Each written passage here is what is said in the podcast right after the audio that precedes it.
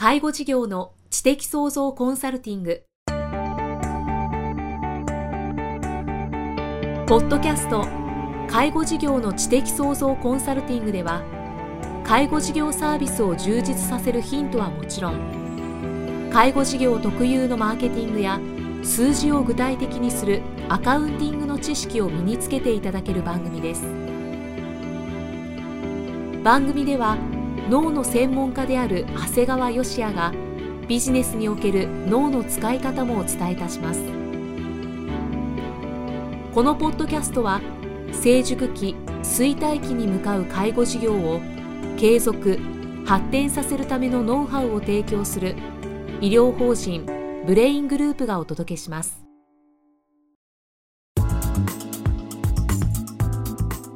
皆さんこんにちは。生きみえです。介護事業の知的創造コンサルティング今日は第80回を迎えました。長谷川先生よろしくお願いします。よろしくお願いします。さあ、えー、前回は国語ではなく算数で考えることが物事は大事なんだよというお話をしていただきましてあの本当に痛く感じました。そして非常に勉強になりました。そうですね。はい。今回はですね、はい。まあ、さらに算数で考えるということで年収の平均値と中央値から介護職の年収を考えましょうという話をしたいと思います。はい、またまたちょっと難しそうですがついていきます。はい。はい、えー、例えば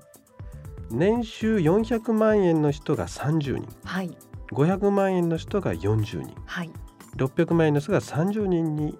いたとします、はい。まあ、全部で100人ですね、はい、その人たちの平均年収はいくらになりますかっていうことなんですね。うん。まあ、これあえて全部足さなくていいんですけど、はい、まあ、変な話400万の人が30人、はい、で600万の人が30人、はい、で間を取った500万の人が40人いますからこれも平均をするとちょうど500万になるんですね。この場合は平均は500万になるんですね。はい、で例えばですねこの100人の中に年収10億円の大金持ちが加わったとすると、はい、これ101人になるんですが、はい、これ全部足してただ101で割った場合に平均年収いくらになるかっていうとですね実は1485万になっちゃうんですよ。だから、はい、要するに100人ある程度400万円から600万円の方が100人いた場合は平均年収500万だったのに、はい、たった1人大金持ちが加わったことで平均年収一気に1485万円になっちゃうんですね。びっくりするあの数字ですね。そうですね、はい、ですからこういったことで現実問題世の中にあり得るわけですよね。この要するにスポーツ選手だとか起業家の人なんかでは年収10億円あるような人も正直いるわけですから、だからこういった一人の富裕層が平均値というのは跳ね上げちゃうんですね。ですからこういう年収みたいに多い人とこう少ない人のばらつきが多いような、特に数千倍以上に及ぶようなものはですね実は平均値で考えるちゃダメだよってことなんですね。平均値を出してもですね大体これは実感からはかなりかけ離れた数字になっちゃいますよというのが今回の実は問題お話になるんですね。でも実際そうですねさっきおっしゃった1485万円、はい、もうなんかもはや平均値ではないっていう感覚ですね、ね、ただ別に計算式上は何も間違ってはないんですよね、はい、これで正しいわけなんですね。ですね。ですから本来平均値っていうのはですねこうそれぞれの差があまり大きくない事象の場合はとっても有効なんですね。例えばこう、えー、成人男子の身長って考えたらですね大体ほとんどの方は身長150センチから200センチの間に収まりますから特にその10倍だとか100倍なんてことは出ないもんですから、はい、こういうあの平均身長なんかの場合は、すごいこの平均値というのは有効になるんですね。あなるほど。で逆にですねこう年収みたいに多い人と少ない人の差がすごい差があるような場合はこの平均値じゃなくてですね中央値中央、はい、中央値を使うとですねとっても実感のある数字に、えー、落ち着くんですね。あすみません。私は中央値という言葉は初めて聞きました。そうですね、はい、だからあの知られない方は知られないんですけど中央値っていうのはですねこう人数をですねこう順番に並べてってちょうど真ん中の人に当たる数値を導き出すんですね、はい、ですから例えば先ほど年収500万のところの人のところにですね年収10億円の人をポンと入れた場合はですね平均値っていうのは1485万になっちゃうんですが、はい、いわゆる真ん中の人101人いる中の51番目の人はこう並べると、はい、やっぱり年収500万ですから、この集団の年収の中央値は500万ということになるんですね。ですから、あのー、101人の中で100人の方というのは大体年収が400万から600万に収まってるわけですからこの中央値の500万という数字はすごく実感のある数字になるんですね。そうですねですから、身長みたいなものは平均値でいいんだけど、まあ、差のある年収みたいなものはやはり中央値で考えるといいということになるんですね。でこういう前提で皆さんに知恵を持っていただいた中でじゃあ日本人の年収まず考えてみましょうということなんですね。で一応厚生労働省がですねまず世帯1世帯の所得っていうのはですね大体2009年だとですね、はい、平均値だと549万なんですよ。だから1世帯で549っていうとですね結構えー、みんなこんなもらってんの？なんてみんな思うわけですね。そうですねただ実はこれ先ほどの中央値に直すと438万になるんですね。減っちゃうんですね。そうなんです。だからあの549万っていうとなんかみんなえらい高いじゃんと思うんだけども、はい、中央値の438万っていうのは実は平均値より100万以上下がってるんだけど、うん、あのなんとなくこう実感ににあの近づくんですね。そうですね。確かに。だからきっと私僕が思うにはこう日本人の世帯の平均年収平均というか皆さんの一般的な中央値っていうのは438っていうのが一番実態に近いんだと思うんですね。で同じようにこれ今は世帯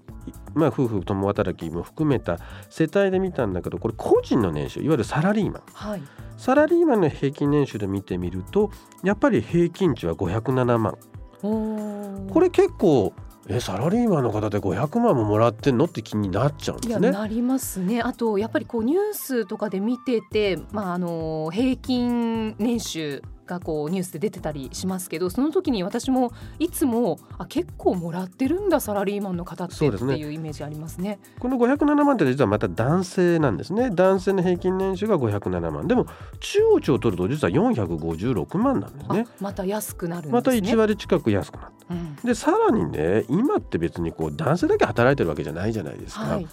じゃあ男性女性も合計の平均年収で見ると412万円平均がね、はい、で中央値は352万円なんですね。どんどん減ってる。くんです。だから皆さんが例えばあのうちなんかだと介護職で一人で頑張ってる女性なんかがね世の中のサラリーマン男性の平均年収は507万だよって言うと私の給料少ないなと思うわけです。でも実は507万っていうのの中央値は456万だし男性女性も含めてしまうと平均年収は420万で、えー、中央値は352万円になるんですね。だから平均年収ってえらい高いなとみんな思って見えると思うんですが、えー、男女を含めてさらに中央値で見てみるとですね、えー、随分実態に近づくんではないかなと。ですから年収というものを、えー、男女含めた中央値で考えるとですね、えー、実際この352万円っていうのが一番僕は実態に近いんじゃないかなと思ってですね。確かになんかリアルな数字という感じがします。そうですね。そうするときっとこれを聞いておられる方もうん、352万円ならなんとなく私に近いわっていう方がきっとかなり多いんじゃないかなと思うんですね。うん、きっと500万っていうと、うん、俺そんなもらってないぜっていう人が出てくるんではないかな。だから僕はこれ実は352万っていうのが男女含めた中央値でこれが実態だと思ってるんですね。はい、でじゃあ介護職の給与を考えてみましょうかっていうことなんですね。はい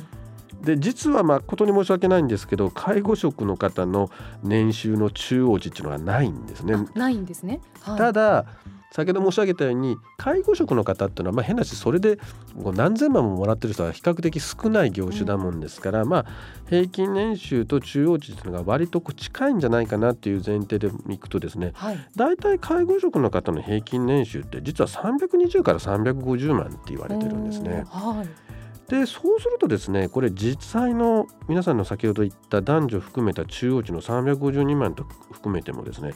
あんまり遜色ないんですよね。そうですね。でこれって結構ですねこの320から350の介護職っていうのはですね割と経験も少ない一般的な方の話なんですね。そうなんですね。そうなんです。だからかなり、えー、介護職の中でも、えー、割と皆さんこのぐらいの数値はもらってるんですね。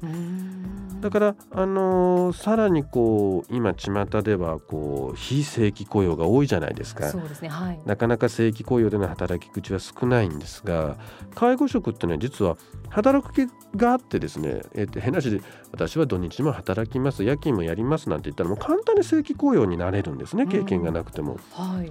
で仮に経験がなくても経験段階に落ちて資格を取っていけばどんどんステップアップできるんですね。うんうん、例えば介護であれば、えー、3年目に介護福祉士を取り5年経ったらケアメネの資格を取りといえば、えー、立場も給料も全部上がっていくんですね。うん、で場合によっては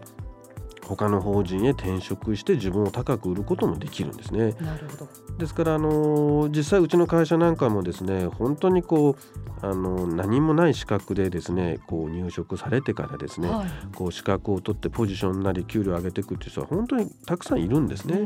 だからこの介護業界って実はですね努力だけすればすごく恵まれることになる。ですから自身で努力することもなくこう不平不満ばっかり言ってると給与は低いというのはある意味当たり前なんですね。なんかフェアな感じがします、ね、そうなんですね。だからあの他の業種なんかに比べると評価されやすいですよね。例えば他の業種で5年働いて10年働いて何が違うかっていうとなかなか逆に評価する方もしづらい。うん、だけど介護職っていうのは比較的ですねこう資格というものが必ず後追いでありますから、はい、少なくともこう5年働いてた人よりも10年働いてちゃんと資格持ってた人を評価しやすいんですね。うんだから本当にこううちのグループなんかもですね本当にもともとはあの子育てが終わって何の資格もなくでヘルパーの資格だけ持って入ってきた人がですねこう常勤になってで現場で働いて介護福祉士になって、えー、主任になってで5年でケアマネの資格を取ったなってで、まあ、最終的に部門責任者として活躍してる人って結構いるんですよね。ですから、あのこれからの時代頑張って努力すればですねですね介護職っていうのはどんだけでも高収入を僕は得ることは可能だと思ってるんですね。うんうん、ですからそれこそ皆さんこうイメージで考えずにですねいわゆるマスコミ等の報道を、えー、真に受けないでですね実際こういう数字を見てで実際やっぱり責任者になればもう500万600万もっとそれ以上に稼ぐ人もいっぱいいるわけですから、はい、あの僕はあのこの介護の世界にですねこういわゆる収入という面で考えてもですねどんどん入ってきてこられる方が増えていけばいいなと思っています。まあ、収入のお話をしてくださったんですけどこの介護職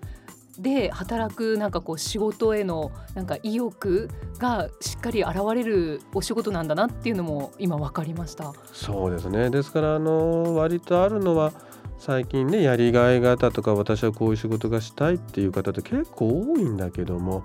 あの昔本当に仕事がない時代ってそのもう食べていくために何でもやってたわけですよね、うんはい、だからあの皆さんこんな仕事やりたいからってあのいつまでも定職に就かずにですね何か自分に合ったものをずっと探しておられるぐらいならね一回介護の現場にこう足を踏み入れてしっかりとやられるとですねやっぱりそこから何か得られるものがあるんじゃないかなと思いますね。そうです介護事業の知的創造コンサルティング今日は第80回をお送りしてきました。長谷川先生ありがとうございました。ありがとうございました。